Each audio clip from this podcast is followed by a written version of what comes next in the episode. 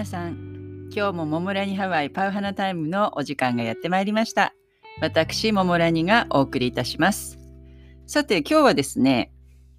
えー、アメリカでも一番大きいデーティングサイト、まあ出会い系サイトなんですけども、M から始まるなんとか .com。私、独身時代に外人さんとお付き合いしたいってことで、まあそのデーティングサイト、えー、出会い系サイトの方で男性に会うことが多かったんですね。もうめちゃめちゃハマってまして、まあでもそれでパソコンでメッセージとかを交換していると、それも自分の英語の勉強になったりするので、まあいろんな意味で、えー、そのなんとか .com というのにね、ハマってました。でね、あの、うちの前の旦那と別れてから、えー、そうですね、2013年に離婚して、で、その後、えー、そうですね、3年ぐらい前かな、またちょっとどんな感じになってんのかなと思ってね、覗いてみたの。ただ、お金とか払って、また会員になる気はさらさらないので、っていうかね、ああいう出会い系サイトって私の経験上、遊んでる人がすごい利用してるんですよ。男性でも奥さんから相手にされない人とか、もともと浮気の癖がある人とか、あのね、私が声を大を大にして言いたいのは、その3年ぐらい前にまたちょっと様子見てみようなんて言って、やった時に、えっ、とね、そこで出会った男性と会うことになったんですよ。そしたらその人が自分家のクーラーが壊れてるからホテルの部屋を取ったっていうのね。で、要は私に遊びに来いって言ってんだけど、ばっかじゃね？と。お前みたいなそんなくだらない嘘言ってる引っかかるかよみたいなね。あのさ、二十歳とかさ、若い子にね、そういうこと言うんだったらわかるけど、もうね、40いくつの、もう50近いおばさんにそんなね、バカみたいなね、嘘は通じないわけよ。で、それでちょっとね、イラッとして、こいつめっちゃ遊んでると思ったから、えー、じゃあね、家、あの、家遊びに行きたいって言ったの。クーラー壊れてんだったら、今、工事の人がいるんでしょなんて言って、どんな家にいるのか見たいから、別に部屋の中は入んないから、あの、建物の中行きたいって、工事の人とか別にいてもいいから、あの、家見てみたいとか言ったのね。そしたらもう焦っちゃって、なんかいろんな言い訳くっつけてたけどね、ばっかじゃね？えと思ってね、その後、えー、どこだっけ？あそこのカハラホテル行って、あの、朝食、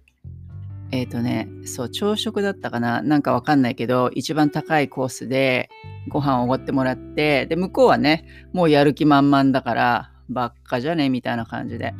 全部ね、おごってもらって、で、そのままバックれました。あのね、本当にね、私の経験上ね、あの、ドクターがあれをね、使ってるのも多い。私が独身の時にそこで出会った人が、で、初めは仕事とか全然知らなくて、で、後でまあ何回か喋ってたら自分はドクターだみたいなこと言ってたんだけど、そいつもね、やっぱりね、常連みたいな感じで、で、ああいうデーティングサイトって結構常連が多いんですよ。そこでもう味しめちゃって、例えば、あ、この子いいなと思って本気で付き合い始めるんだけど、だんだん3ヶ月とか4ヶ月とか付き合ってるうちに、やっぱりほら刺激がなくなってくるでしょ。そうすると、またそこのデーティングサイトに行って、こう刺激を求めるみたいなね、そういう男がね、多い。だから、あの出会い系サイト、デーティングサイトでもちろんあのちゃんとカップルになって結婚してる人とかもいるかもしれないけど、私の経験上では、まず、あのー、騙されてると思って、疑ってかかっても、間違いはないかなって思う。なのでね、あのー、よく友達なんかもデーティングサイト使ってるとか最近言ってたんだけど、ちょっとね、私の中では、うーん、なんて言ってね、うん、あんまり、うん、いい方向には見てないかなっていうね。まあいろいろね人によってあのー、その相手と出会う方法っていうのはありますけども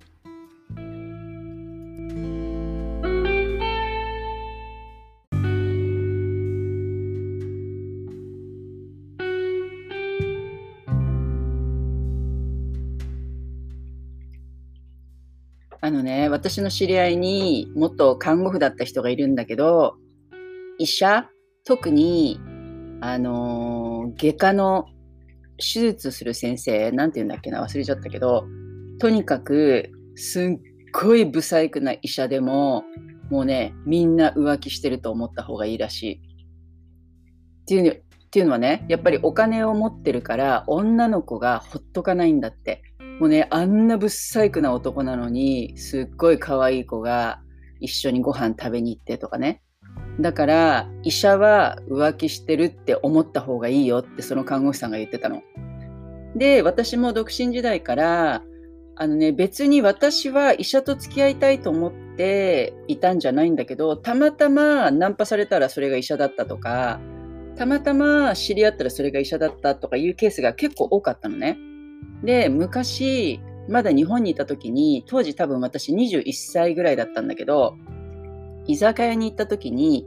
ナンパされたんだか、私がナンパしたんだか、その辺覚えてないんだけど、まあ、付き合ったの。大体、そうだな、半年ぐらい付き合ったかな。3ヶ月から半年ぐらい。そんなに長くはなかったんだけど、で、その人が、当時、その整形外科のお医者さんで、これから開業するみたいな人だったのね。で、私が21で、向こうが28で、で、もう向こうの方が私に入れ込んじゃって、で、開業するから、あの、一緒にね、よかったら、みたいな感じで、結婚しようとは言わないんだけど、そういうふうになんかね、こう匂わせてるのがわかるの。で、私も、あ、そっかって、こんな玉残しじゃんなんてまだ若かったしね。なんだけど、残念ながら、私の中で彼の誠実さをあんまり感じなかったのね。まあもちろん誠実なんだけど、なんかね、こう浮気症というか、そういう顔がちらほら、あの言葉とか、なんて言うんだろう、言動にね、現れてるのよ。で、私も若い時からお付き合いする人は結婚を前提に付き合うっていう、もうそういうタイプだから、だいたい3ヶ月がピリオド。3ヶ月で、あ、この人と結婚はちょっとないなって思ったら、もうそこでさようなら。で、その後1年付き合ってとかね。で、その人にもう結婚する将来を想像することができなかったから、もう私の方から別れ話を切り出したの。そしたら、もうちょっと半泣き状態ですごいもうショックで、みたいな感じでで。でも結局もうこっちは気がないから、それで別れたのね。で、その後、どういったいきさつだか忘れちゃったけど、私の住んでる家の近くに彼が来て、で、じゃあちょっとご飯でも行こうなんて、居酒屋かどっか、ファミレスだかどっか忘れたけど行ったのね。で、向こうはまだやっぱり未練があるわけよ。で、私ね、会う前に、そういう話をするんだったら会わないよって言ったら、しないしないって言ったから、それで言ったんだけど、結局やっぱりそういうね、まだ彼氏できないのとか、なんかそういう話になってったわけよ。で、私はきっぱり、もう別れた人とは、そういう恋愛関係にならないって、もうこれ私の中でもう無理なの、本当に。なので、それを言って、まだそういう話をするんだったら私はもう帰るって言ったのね。そしたら分かったよ、みたいな感じで。で、結局、まあ1時間ぐらい。で、別れ際に彼が言ったセリフ。じゃあってね、桃ラニが将来結婚して、僕も違う女性と結婚して、お互いに結婚していても、将来浮気しようよって言われたの、そいつに。もうね、本当にお前と別れてよかったよってね。心の底から思ったね。自分は正しかったってね、思いました。本当に。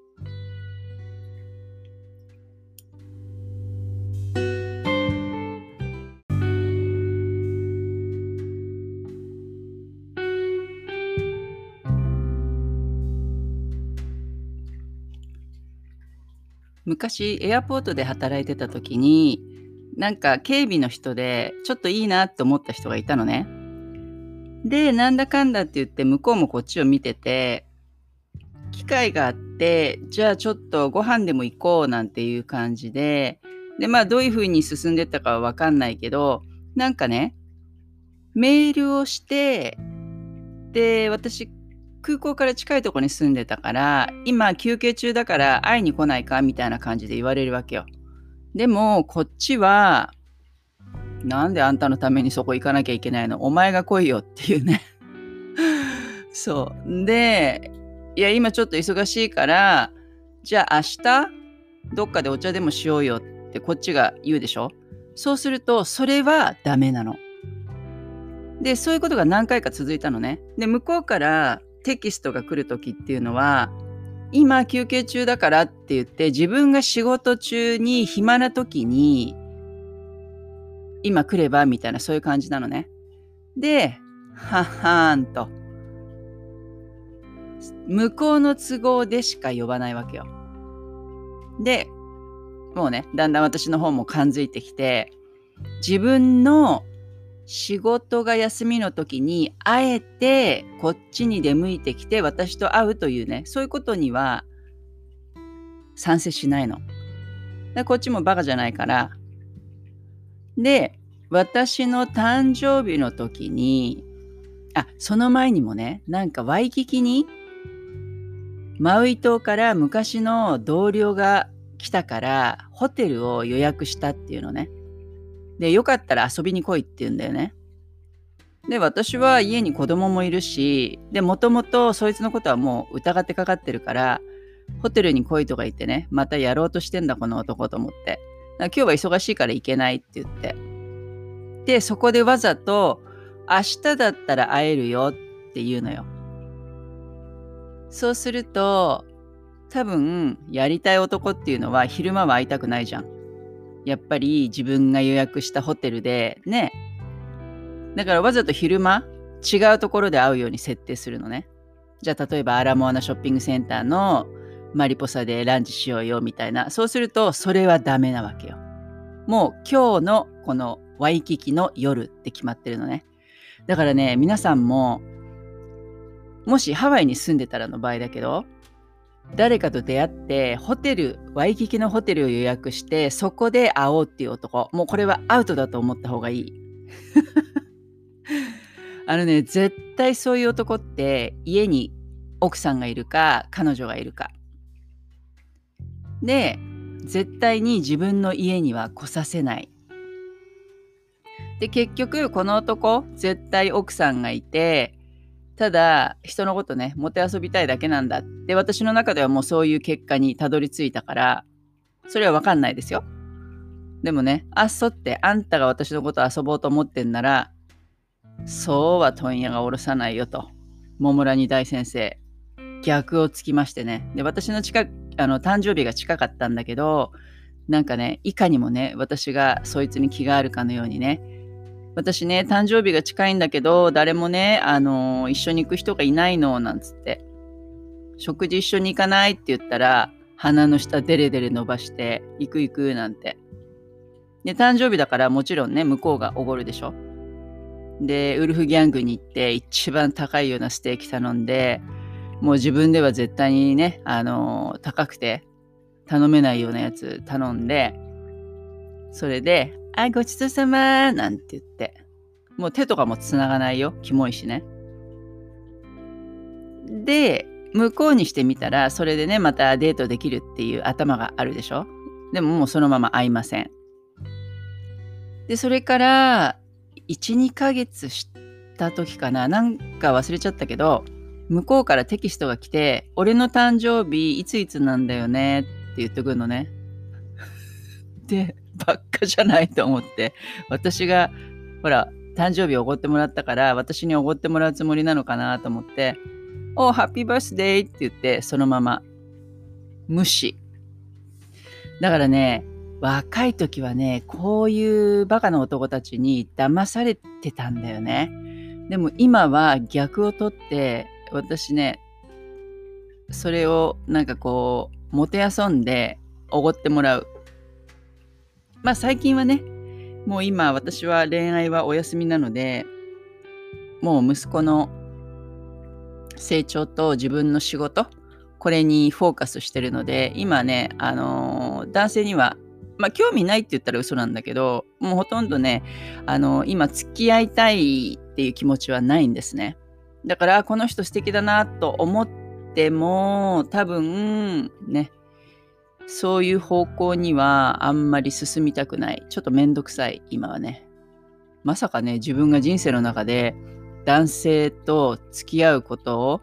こんなね風に思うっていうのはね思わなかったけどね。やっぱり結婚して子供ができるとね考え方だいぶ変わりますね。まあ今日はそんな感じで